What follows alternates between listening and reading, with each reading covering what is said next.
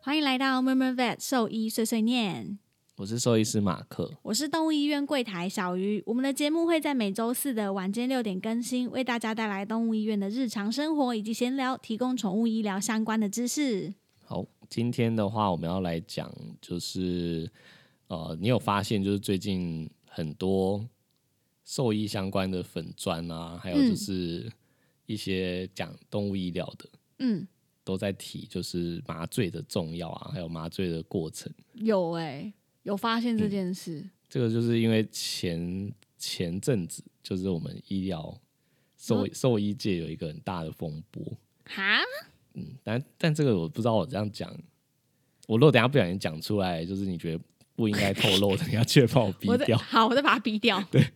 嗯，它的它的原因啊，就是有有某间动物医院，我们叫它 A 院好了，嗯嗯，就它嗯的发一篇声明，然后就说就是 B 院的某个医生就是攻击他，嗯说他就是在麻醉做检查的时候都没有插管。嗯嗯嗯嗯嗯，就是说这样子麻醉很危险啊什么的，因为好像那只动物是短吻犬，嗯对对对，然后他就是发了一篇就是呃有点像知青，他其实有插管这样，嗯，嗯，然后所就以是是哦先有这件事哦，反正就一系列的事情。对然对后对，就是我去了解了一下，就是发现呃 A 院就是就是主张说就是 B 院攻击他没有插管，这样很危险嘛，嗯但我后来就去看了 B 院那边医生讲的，就是呃，好像他的重点是在说他的诱导麻醉的部分，他是用用面罩，嗯没有插管，这样在那一段时间其实是危险的。哦，对，然后但是 A 院的讲法就跟 B 院讲的有点出入嘛，然后就是就是两边我都在看，嗯然后就这件事情就是也很多兽医师就拿出来在讨论啊，这算是然后一个兽医界的卦吗？嗯算算八卦，哦对，但我这样应该都没有讲出任何人嘛，对对对，但应该没还有好没 有没有没有没有没有，就是就是就是，嗯，想说把这个事件就是当做引言，我们等一下可以来讲一讨论一些事情，嗯对对嗯对。嗯然后反正这还有还有后续哦，反正就是，嗯，因为他有提 A 院有提出证明，就是呃他在做电脑断层的时候是有拍到他有插管的，嗯所以他就把这个当做证据，就是告诉大家说他被诬陷了这样。嗯对，然后后来就是 B B B 院这方，嗯，也不算 B 院这，B 方，就医是生，哦就是有其他的其他的医生，嗯就是也也跳出来，就是找了一些证据啊，就是从哦，从、我有看到下面的留言，挺从那个精彩的，从那个 Google 的评论，就是挖出他以以前做检查，嗯就是只用面罩，就是看起来就是只有只有用面罩在维持，嗯就是就一只狗躺在那边，然后但只有 mask 这样子，嗯嗯嗯，对，然后就有很多人在在争吵这件事情。对，嗯，哎，那你要不要讲一下，就是 关于麻醉诱导，然后跟戴面罩这件事情？嗯因为我觉得主人应该不太我没觉得什么这这个这类型的观念。这个可能要从就是呃麻醉前，就是一直讲到麻醉结束，哦，好，这个那我要们从等一头下讲再开始对对对。了解。然后，然后这个这个争议啊，就是也被，嗯，我刚刚讲说大家都在讨论嘛，嗯然后就是 A 院就觉得自己是受害者，然后对被霸凌，就是他就是还帮那个这些医生就是取了一个。就是叉叉联盟 这样，就是说你这说叉叉联盟都在攻击我这样，哦，你说攻击 他，他把他取，比如说对什么复仇者联盟之类对的。对。然后这个这个这个就变成一个很大的风波，然后现在就是大家手里都在讨论。对，但我们到时候哦播出的时候应该应讨该是论两周后的事情了，对对啊，但嗯啊，原来是这样哦！我想说，怎么大家最近一直在讲什么麻醉不麻醉的，然后对啊在那边就是发什么有一些什么卫 教麻醉的文这样。嗯哦，但我们原来今天是也要，这我们今天也样要来讲，就是麻醉的过程啊，还有就是重要的一些要 注意的事情。嗯嗯嗯对啊，那希望就是给大家都可以当做参考，就是、嗯呃去了解，就是麻醉有很多呃嗯，方式需要注意的事情，然后嗯之后、呃可能要要跟自己的医师做讨论。那我觉得嗯嗯嗯这样子的情况下，应该大家都会尽量的把就是麻醉的过程越做越确实跟越安全。对对，我觉得对整体来的环境应该会有帮助。对对嗯对，没错。好，那就要开始讲，就是比较知识性的东西了。好，你是受了上一集的影响是不是？对，好，那呃，麻醉前啊，就是第一个最重要的事情，就是我们先要需要安排做术前的检查，嗯呃，先去确定就是这只动物它身体有什么状况，嗯呃，适不适合麻醉，它在麻醉的过程可能会遇到什么突发的状况啊，嗯或者是一些可能的风险。嗯，对，嗯举个例，来说好了，就是呃，假设今天是一只年轻，就是可能还不到一岁的动物在做结扎的手对术，对，它可能会遇到的问题，相对来说跟年纪很大但有很多潜在疾病的动物来比，一定是比较少的。 嗯对，那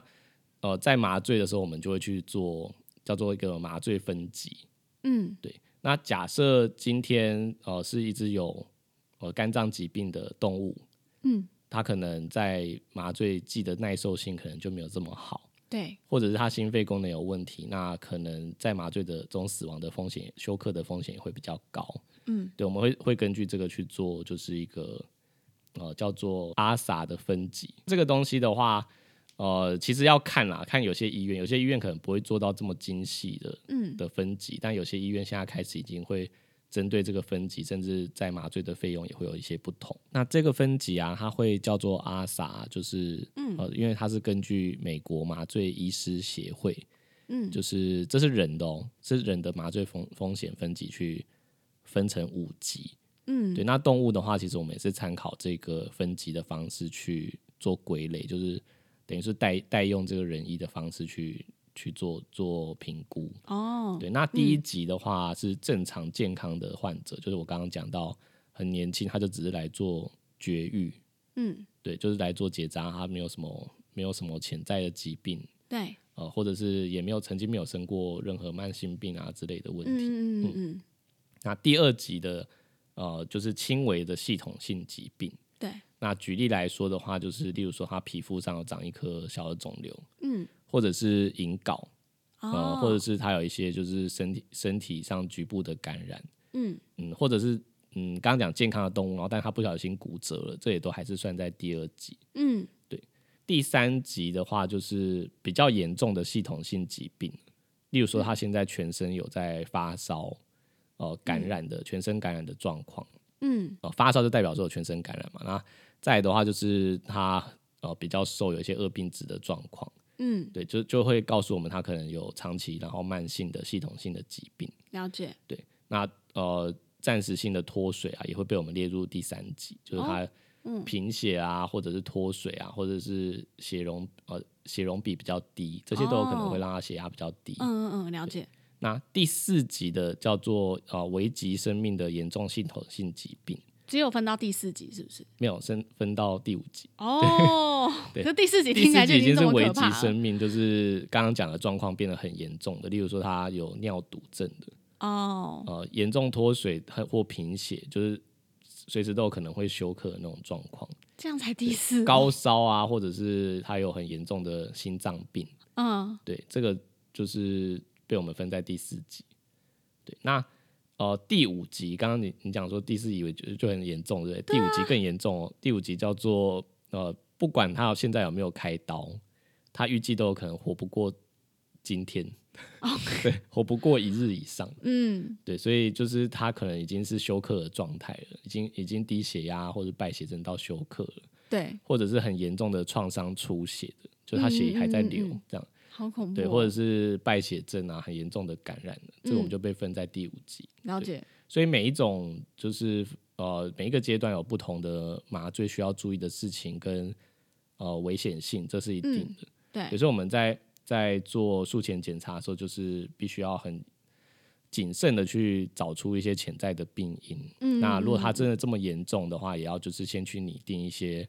麻醉的方式，就我们要想、想一个适合它的麻醉的方法。对，因为刚好提到第五集，就是你不管有没有开刀，它都有可能会死亡。对等但不开刀，就有点像在等死而已。对，对，所以有些情形就是不得已，还是得在这个情形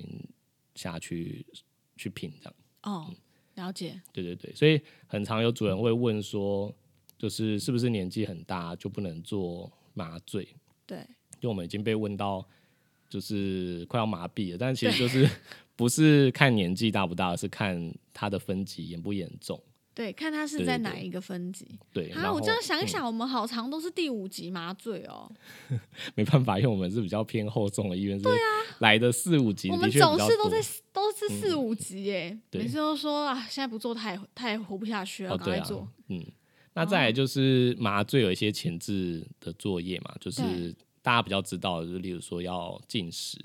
嗯，对，那以以往啊，就是传统的观念好像就是会讲说要进食跟进水，嗯，对，但是最近有一些修正，就是主要是以进食为主，其实水嗯是不太需要。呃，去去控制他喝水的、嗯要不要讲一下需嗯要进食的原因？需要进食的原因，主要是怕就是在麻醉的过程，或者是就在他没有苏醒之前，他有可能呕吐。嗯呃，如果说不小心就是吸进去气管里面的话，就会引发呃吸入性的肺炎，嗯或者是他呕吐了就卡在喉头的地方，造成呼吸道的阻塞。嗯，对，最主要是怕这个问题。对，对对对，但其实呃以前都会说要空腹什么八到十二小时啊，其实现在对都尽量缩短，就是尤其是6到8年幼的动物，就是不建议就是空腹，甚至就让他们正常吃就好。哦，对，因为他们可能在血糖的调控啊上面不是那么好。对，对，我觉得呕吐或呛到可能可以有一些方式去避免，例如说插管啊，嗯，或者是给一些药物去辅助，但低血糖的话就更危险。对，那刚刚讲的前置作业就是第一个空腹嘛，然后呃，我们就会开始确认他体重啊，然后去算一下他的呃药剂的呃麻醉剂的量，要用什么麻醉药，刚刚跟呃搭配刚刚那些分级去做做计划。嗯嗯嗯嗯，那再来的话，就是我们会在呃手上剃毛，就是做消毒，然后上留置针。嗯，对，诶，留置针之前我是有讲过，就是主要是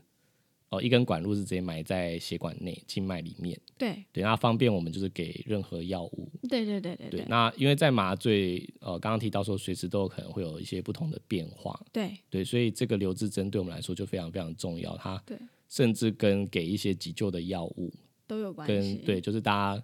呃普遍知道的像强心剂啊这些，嗯或者是、呃血压就是如果掉了，我们可以给一些升压素，都是要透过这个救命的管，对，对这对我们来说是一个救救命命的的针，对对对。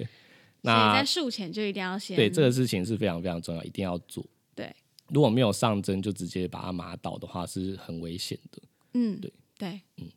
那上针的话，还有一个用途就是我们会给那个麻醉前的给药这些，嗯对止痛啊什么的。那接下来就是进入到麻醉本身的部分了。那嗯其实麻醉本身，我觉得又可以再分成三个阶段。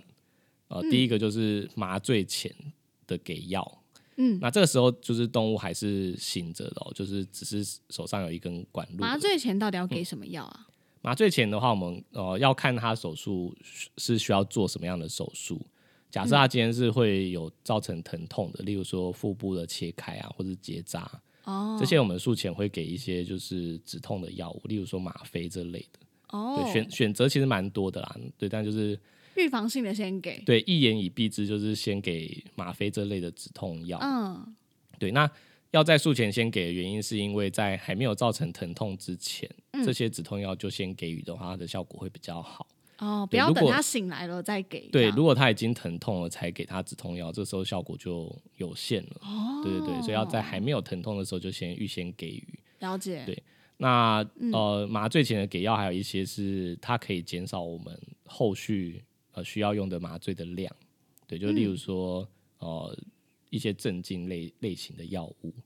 对，它可以哦减少我们后续要用的、呃，例如说今天是气体麻醉，对对它可能会有它的本身的副作用，所以我们给了一些镇静方面的药，后续气体的、呃麻醉的量就可以给的比较少，哦，原来它就不会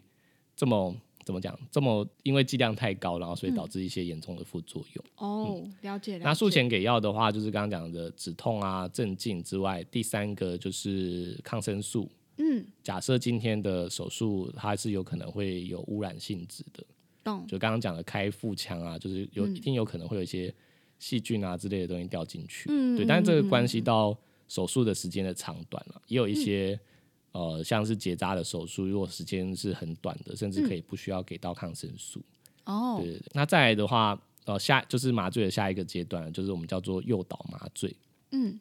嗯，这个时候就是我们你要现让在说的麻醉是哪一种麻醉啊？因为嗯主人一般会知道的，就是我的动物去医院到底是你们是用液体麻醉还是气体麻哦醉，？这个我等一下会详细的说明。对，这所以两你现在讲的是呃一个正确的麻醉的程序，哦，所以对对不对管液体麻醉或气体麻醉，其实大部分都会经历到现在这个过程。等一下我就会讲分歧点在哪里。哦好好 好，这样我懂了，这样我对对懂了，嗯，嗯，刚刚讲的就是麻醉前给药的时候，呃，现在进到下一个阶段，就是我们要准备让就是动物倒下，嗯睡着。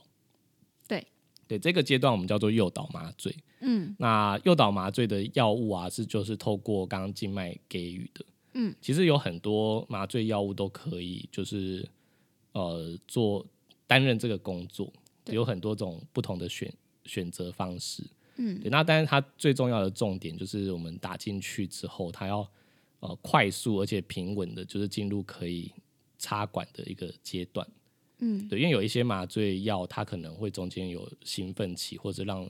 动物更躁动。嗯，对，所以我们要需要它赶快躺下，才比较不会有危险。嗯，对，它在那个兴奋期啊，或是躁动期的时候，都有可能会产生一些受伤啊，或者是一些不可预测的风险，例如说对心脏方面的疾病啊，它可能就是因为很激动啊、很躁动，它有可能有产生一些问题。对对对那大家好像就是很容易，一般民众很容易就是被一些医疗剧啊，，不是医疗剧，就乡土剧嘛 哦医就是有讲到讲到医疗的电影啊，或是影剧相关的，就是会对以为说是要带那个很像氧气罩的东西，然后慢慢吸吸那个麻醉器，然后就睡着。对对，其实我们很少会会这样子做，对对，因为呃麻醉的气体啊，多半它都有一些刺激性。对，就是它有会有味道很臭，然后甚至会刺激到它呃分泌物会比较多，就是会鼻嗯流鼻涕呀，或者然后是眼痰睛，啊什么会变对多。对对对。对对对，然后对再来就是他们很激动、很兴奋的状态下，然后被一个陌生人抓住，然后又用一个面罩罩住自己的脸，对通常都会很生气跟很激动。对对，然后又又是在一个陌生的环境，因为平常不会进到手术室。对对，就是我们就是呃设身处地想一下，假设我们今天被外星人抓走，然后突然间就是放在手术台上，然后就有人拿超面罩挣罩扎住你的头，谁要就会啊非常可怕，对对，所以对所以我觉得这样子的效果它其实不好，而且如果说今天的动物是短吻犬或者嗯是短吻的猫，对它们呼吸道阻塞的可能性又更高，所以对用这个方式其实是非常不安全的。对，对所以大部分我们会用的是静脉的注射的呃诱导的麻醉的液体的对药物，同样是对对从刚刚那个救命小针，对对对打打进进去去之后，让它赶快就是进到睡着的状态。对那这时候我们就会呃做同时做很多事情。第一件事嗯情最重要的就是把氧气呃那个气呃插管插进去气管里面。嗯然后供赶快开始供应它氧气。对因为有很多诱导麻醉它的呃缺点啊，就是可能会有一些呼吸抑制的问题，对或者是说它这个时候打进去之后，它有可能血压什么的就会开始下降啊之类的。嗯对，所以除了插管，第一个插进去，我们确定在插在气管里面之后，第二件事情，呃，通常这两件事情是同步进行的，就是其他助理就会开始，呃，把所有就是生理监视器可以接的东西都接上去，对，就是什么对嗯心电图啊，然后所有的一些线路什么的，全部就在这时候立刻接上去。 我以为你要把帮我把这个讲出来， 要啊，很多你欸讲讲得完吗？我不记得啊，好我看一下。第一个就是心电图，就对是刚刚小鱼说的心电图一定要对先接上。那再来的话就是呃血氧跟脉搏、嗯，嗯对通常那个就是一个探头，怎么夹在舌头啊，或者是呃一些有黏膜的地对方，就是比较血血管可以看得到的地方。对对，因为它需要侦测就是那那个血管的比色去判断它的血氧是不是正常的。对，那再来的话也会接上就是血压，嗯嗯，那还有就是体温的量测。嗯那插管，因为我们有插管嘛，所以它透过插管可以采样到到的就是呃呼吸的潮气末的二氧化碳浓度，就是超复杂呃简单来讲，就是它吐气的时候吐出来的二氧化碳浓度是多高，嗯，这个东西西也可以透过就是生理监视器去看到。对对，那也可以看得到，就是他呼吸的速率，嗯他有没有在自己呼吸呢？还是说就是需要机器去帮助他？嗯对对，那这个时候就是哦、呃我们在麻醉的时候监控也很重要，就会有一个专门监控麻醉的人人员。呃，有可能是医师，如果说人力编制比较不够的，有可能会是比较有受过训练或者是有经验的助理人员。嗯，那他会去评估说，呃，这只狗狗或者是猫咪它的眼球的位置啊、瞳孔大小这些，嗯，哦、还有就是，例如说它的下巴的下颚的松紧度，对，眼睑有没有反射，对，是然后呃角膜的反射啊这些，去判断它的麻醉深度是不是正常，嗯对就是不除是适了合，除了机器的判断嗯之外，还是需要一个专业的麻醉监视者在旁边，确保这些呃，确保整个麻醉的安全呐、啊。，对对对，其对实之前我们呃应该是我我我有上一些就是麻醉医师的课，嗯，课程，然后我发现就是麻醉医师都很喜欢把就是麻醉的过程，就是把它比喻成呃，很像是要经经历一趟飞行，就是飞机，嗯，飞机的起飞，然后一直到降落，就是都要懂监视很多数值，虽然要虽然要靠机器或者是靠一些仪嗯器去做辅助、但也有一些是经验的部分，对，对，但是还是需要靠人对，对但去是做判断。但是我觉得这些刚刚讲的这些监测啊，就是像生理监视器，它很重要。就像呃，若照就是麻醉医师的比喻啊，应嗯该也不会有人想要搭一台飞机，然后上面什么什么仪器，无连人飞到多机，高，对，连飞到多高都不知道。叫你用眼睛看。对对对，然后连就是到底外面大气的大气的状况、天气的的情形都不知道，对这样是应该没有人想要搭这种飞机，应该会很恐怖。对，尤其真的是会影响到生命安全。对，那呃，刚刚讲的就是监视，监视很重要嘛，就是、嗯呃去看任何状况，因为我们麻醉的时候会有不同的时期对，啊、呃，例如说在开刀、在切割啊，或者是呃比较痛的，例如说骨科的，对，嗯他在那个时期可能他麻醉的深度就要比较深。嗯，那如果是在做皮肤缝缝合的时候，可能就可以把麻醉适度的调到比较浅的状况。嗯嗯对，这些嗯调嗯整都很重要。对，那刚刚讲就是呃气管插管的这个部分，嗯，嗯，大家大家有什么问题吗？应该没有。气管插管还好，因为我觉得比较多主人会有一些迷思，就是他们一直以为气体麻醉就是用那个罩子罩住，嗯然后而不用插管。嗯，对他们不懂插管这个意思，哦因为乡土剧演的也、哦，那也那不我就是再很强正调一下，确就是气管插管的重要好了。就是对气管插管的话，因为它是一根管子伸进去气管里面之后，它有一个 cuff，就是一个小气球，对就我们可以把这个小气球充气之后，它就会完全的服贴在气管的内壁。嗯嗯嗯嗯对，那它就可以支撑，就是气道不会阻塞。嗯，对，例如说，嗯，他他假设今天有很多痰，嗯他不会塞住他的气管，因为我们有一根管子就在里面。嗯对，那还有就是，呃，他如果呼吸道狭窄，例如说他软腭过长，嗯，他也不会，因为有一个管子在那支撑着，所以他也对不会因为这样就吸不到空气。对，因为其实那些麻醉药剂会抑制他们的嗯，一本些身反射，的控制的能力就会对变差。对，对对对所以这样才是比较安全的。嗯对，啊然后插管的话，就是 size 的选择什么，这也很重要。但我觉得这有点深入，嗯，对，有点太难了。对对对，那个这个就暂时不在节目上提，因为我也没办法拿茶馆给你们看，说这个大小的要对，要有看点法 太困难，对对对没错，那再来就是刚刚讲说我们去维持维持麻醉嘛，那小鱼刚刚有提到说哦、到底气体跟液体差在哪里？对，那我觉得最主要是差在维持麻醉深度的这个区域。嗯，对，刚刚提到说插管啊，就我们可以透过插管给予气体的麻醉。对对，但是其实也可以透过静脉，就是给静脉的麻醉药。嗯，对，那呃有一个名词叫做就是全静脉的麻醉，嗯，对，那那个就完全它它插管就是只有供应氧气而已，嗯那呃剩下的麻醉药就是透过呃特殊的点滴泵浦，它嗯会一点一点的，就是把麻醉药就是输入到静脉里面，哦嗯对，而且有时候可懂能用的麻醉用那药种微量的 pump 进去打，对对对，慢慢的哦给。然后那个懂这个麻醉药，甚至有时候不会是只有，通常不会是只有一种，它可能会有两三种，甚至嗯我看到有一些就是比较高阶麻醉，它就是一排像树一样，就四五种麻醉药同时给。真的哦，对那然后都是微量给，这对对样对，子然后这个这个给法的原因是，呃，因为每一种麻醉药一定都有它的副作用。对刚刚提到说什么呼吸抑制啊，呃，有些可能会抑制心跳啊，有些可嗯能会让血管扩张或收缩。嗯嗯嗯，对，那每一嗯种麻醉药有每一种麻醉药的优点跟缺点，是所以它同时并用很多种麻醉药的时候，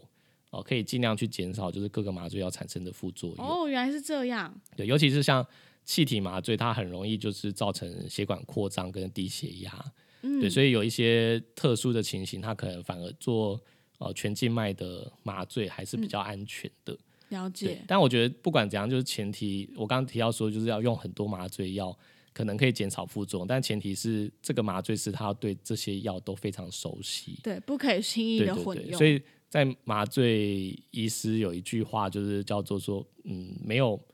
完全安全的麻醉，嗯，呃，麻醉药，对，没有完美的麻醉药，但是就是只有安全的麻醉的兽医师，哦，对对对，才可以让过程就是比较平稳跟安全。嗯所以没有一定说像主人嗯就是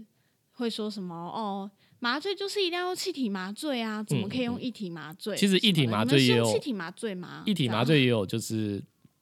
比较安全的一体麻醉啦。应该是要看那只动物的状况去啊对，还有就是选择医，生的、嗯呃对麻醉药的了解的程度，嗯，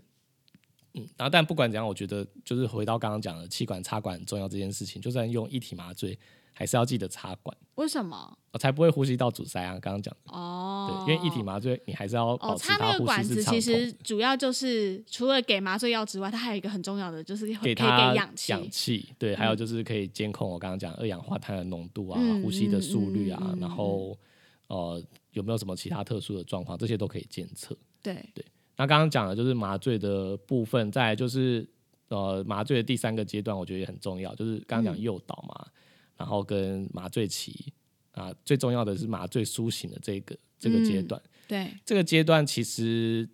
很多很多就是经历手术或麻醉，然后不幸造成死亡啊，反而都是在麻醉苏醒。的这段期间，对，麻醉苏嗯醒跟麻醉苏醒之后一段时间，这段时间反而是最危险的，所以这个、嗯这个时候其实反而要特别注意。对，对，那要苏醒的时候，就是我们会，嗯，有可能就是，例如说在缝合皮肤的时候，麻醉剂量就会慢慢调小嘛，就是等于对像飞机准备要降落。对，速度就会开始对对对，不要那这么到快真的完完全结束的时候，呃，我们会把麻醉关掉，那这些对动物可能就会慢慢的苏醒。对对，那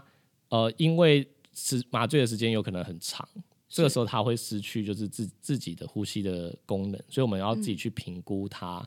呃，到底有没有恢复它的反射跟自主嗯呼吸了。嗯，对，如果说它还没有恢复，我们就把插管拿掉，它就没办法呼吸。对，对对，所以要要去去监控他能不能依靠自己的身体这个东西嗯还是需要靠麻醉监视的人员嘛？监视，然后还有仪器也有也有一些辅助的功能。嗯，对对对，那它恢复要到恢复自主呼吸，而且就是血氧的浓度可以维持。嗯例如说我们把氧气拿掉，就插管来插走，然后但我们会把那个氧气的供应先拿掉。嗯，如果这时候它诶血氧就诶就往下掉了，那我们就要就代表说它它现在呼吸的能力还不够好。对，它就算能够自主呼吸，也有可能因为它吸到吸到的氧气量不太够少，嗯对，就是很浅的呼吸，可能效果就不好。对，这时候我们可能就诶、再把再把氧气接回去，这个时候就是也还没有到可以插拔插管的时候。嗯，对，嗯那嗯拔插管的时机就是每一只动物不一样，它的恢复能力也会不同嘛。对，对然后时再间也不一样了，对对对，然后再来就是刚刚讲有特殊危险性的短吻犬啊或短吻猫，嗯嗯，它嗯们呃气道阻塞的可能性又更高。对通常我们就可能会更晚才去才去拔插管，嗯是，对，然后要等到它真的就是脱离危险，或是大致它已经可以自主的活动了，就是可以爬起来啊，或者可以自己趴正了，嗯，这时候我们才会慢慢的把一些就是身上的生理监视器慢慢的拆掉。嗯嗯嗯，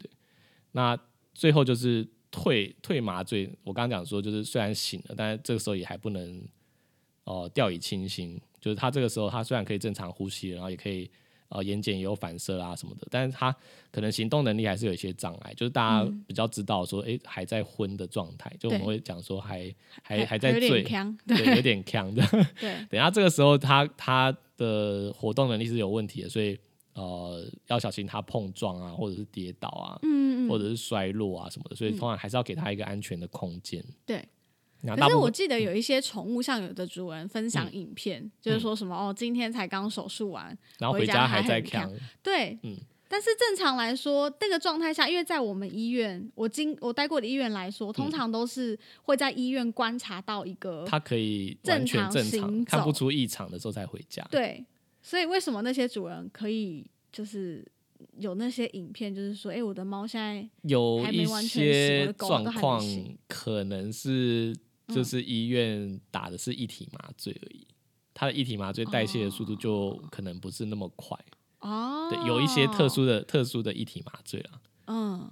我我今天就不讲是什么麻醉，反正哦，反正就是有一些特殊的，它可能代谢的时间会很长。所以假设哦他今天做完手术已经七八点了，他不可能就是再花五六个小时等他去完观全察正常。哦，原来对对如对此，对，所以如果就是因为因为我其实也蛮接到蛮多主人就是抱怨说他以前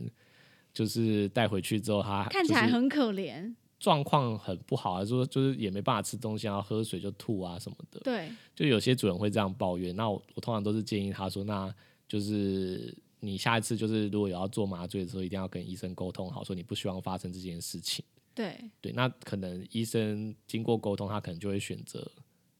比较不会发生啊这样的状况的麻醉药。哦，了解，对，就所是以你还要其实选啊。主如果要说是如果代说那个谢医生跟你讲说他嗯没办法，他就是一定会这样，那你就换其他的换试医试院嗯看。对，因为因为有可能这个医生他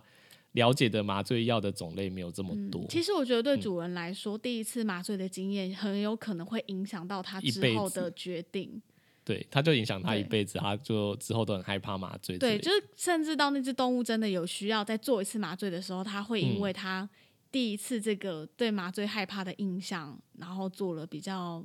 不适当的选择。你说，它可能呃就害怕，它觉得我第一次麻醉太恐怖了，我的狗差点死掉。但我觉得得应该大部我就不分要了。就是我我接触到很多主人都是他们被教育到麻醉的风险好像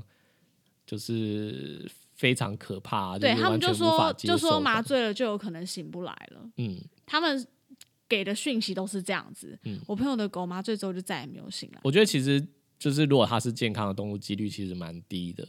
那有特殊疾病当然另当别论，但我觉得有时候真的有点像是两害相权取其轻啊，就是它已经嗯有疾病需要开刀了，但你还在坚持说，呃，开刀可能就会有风险会死掉，对。可是你不开，它也是在慢慢的，它生命的蜡烛也是一点一滴在对，燃或烧。嗯或者是我觉得有时候主人从朋友口中或者是网络上资讯得到一些讯息，是嗯很说。可怕的这样，哦，他没有，他说我的狗本来都很正常，只不过去洗个牙，只不过去做什么，然后麻醉之后就再也没有醒来。但是这里面有一个问题，就是说你怎么知道这只狗本来就是健健康的？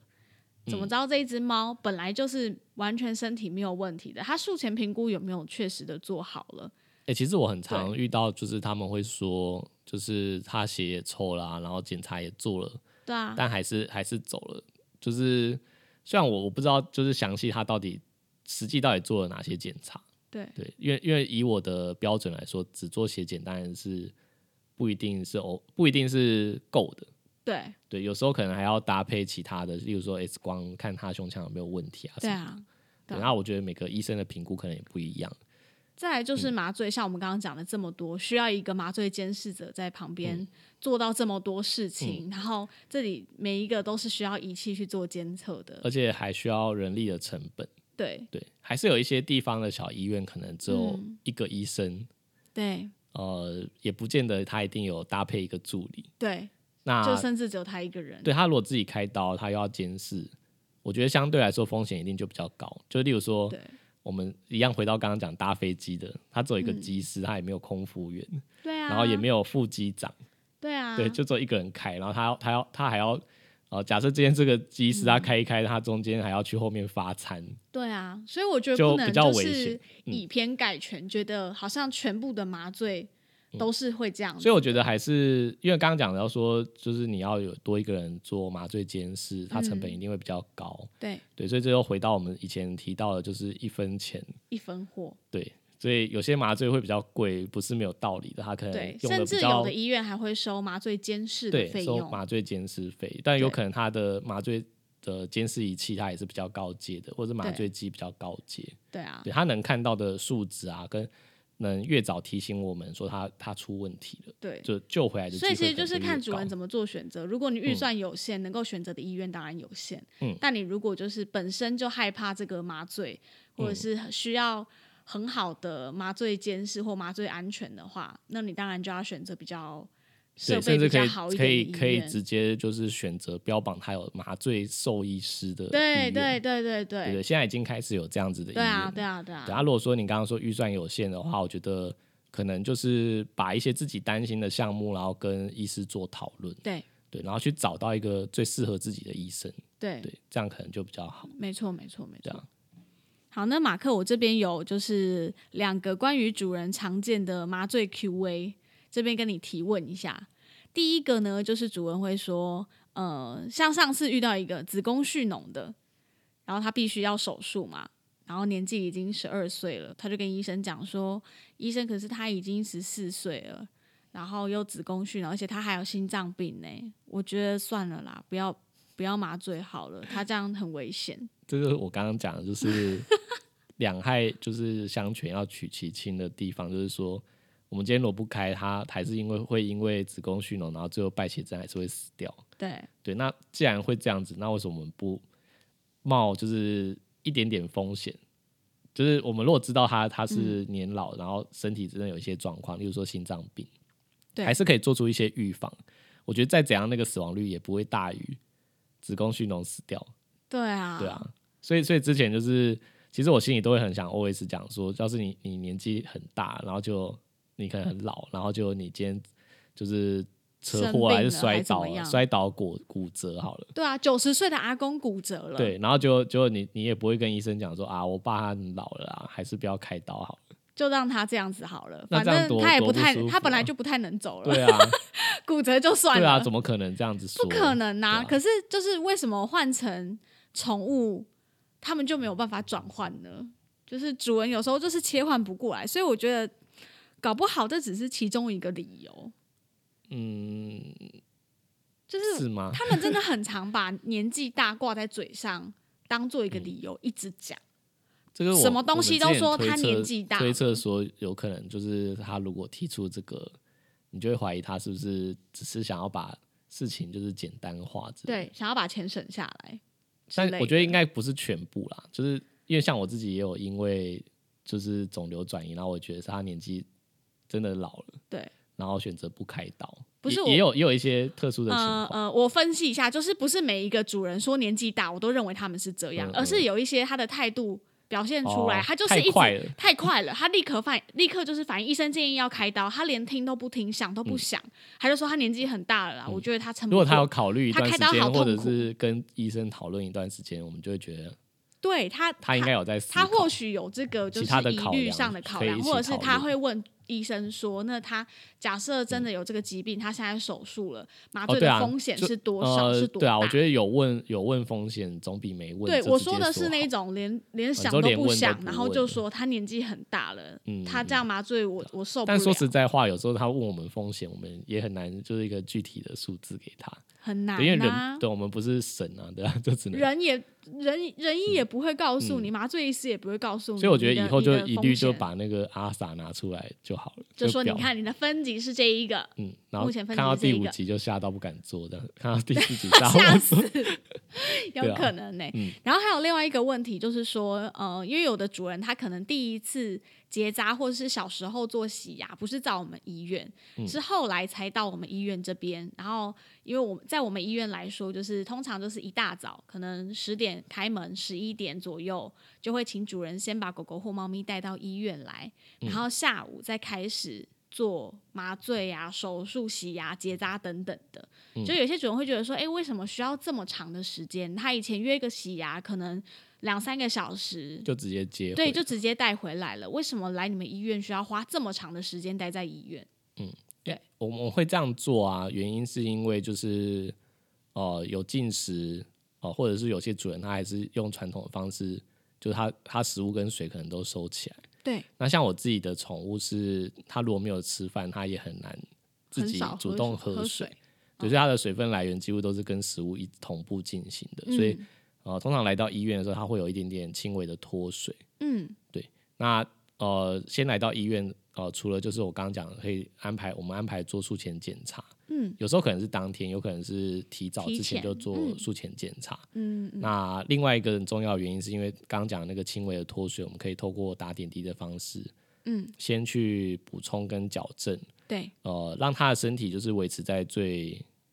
最良好的阶段，嗯最好的状态。水分对于麻醉有什么样的影响？呃，因为麻醉的话，就是身体调控血压能力会变差嘛，嗯所以呃就会有一点点低血压的问题。嗯那血压变低的时候，身体的器官的呃血液灌流量就会变差，嗯，对，所以尽可能的就是在术前把水分都补充到最良好的状态，水嗯合状态最、最好的状态，它的麻醉安全性也会跟着提高。那你怎么知道它的水分已经补好了？嗯，这个用的时话，间去我们有理学理学的检查可以去判断它有没有脱水。哦，对，然后我也会用一些公式去计算它这个体重的需要的水分大概是多少，哦，对，然后去推测它前一天晚上呃吃完饭之后，空腹的时间后来就空腹了嘛，空腹了之后它可能会呃需要本来需要摄取的水分大概是多少，对我们可以稍微去补做足它的这对些去做一量个估算， ，OK，嗯，大概了解，对，好，那大概就这两个问题，回到我们回到就是刚刚一开始呃开头讲的，就是有一个医生就是说 A 医院嘛，，对 A 医院就是觉得大家在霸凌他对，然后就是我也看很多讨论，就是大家大家在提出他就是有有问题的点嘛，对，对，就刚刚讲说有找到一些照片什么的。然后我我后来有看到一个医生讲的话，我觉得蛮有道理，就是他有提到说，就是呃，他相信就是不是呃不会有任何一个医生就是故意恶搞你的宠物，就是故意要把它弄死，对，不可能就是会故意做一些就是伤害动对物啊的，事谁情要。做这种无聊的事对情？对，所心以理他变他觉态得他觉得会有这样子的状况，就是呃知识或是资讯的落差，他觉得他嗯可能没有摄取到足够跟麻醉有关安全的资讯，对然后就去呃就有或者是他他有接收到，但是他呃忽略了他，或者是现阶段他选没有择用他自己习惯的方式去对，进或者是他行现在没有嗯办法去实践这些合理或正常的方式。嗯对，然后我觉得他讲这句话，我觉得蛮有道理的。对，所以嗯，我们也不方便就是去指导人家怎么做嘛，所以对就是我们开 podcast 现在这个用用意就是呃，让主人去知道更多，对那更可以跟自己的医生讨论。但我觉得对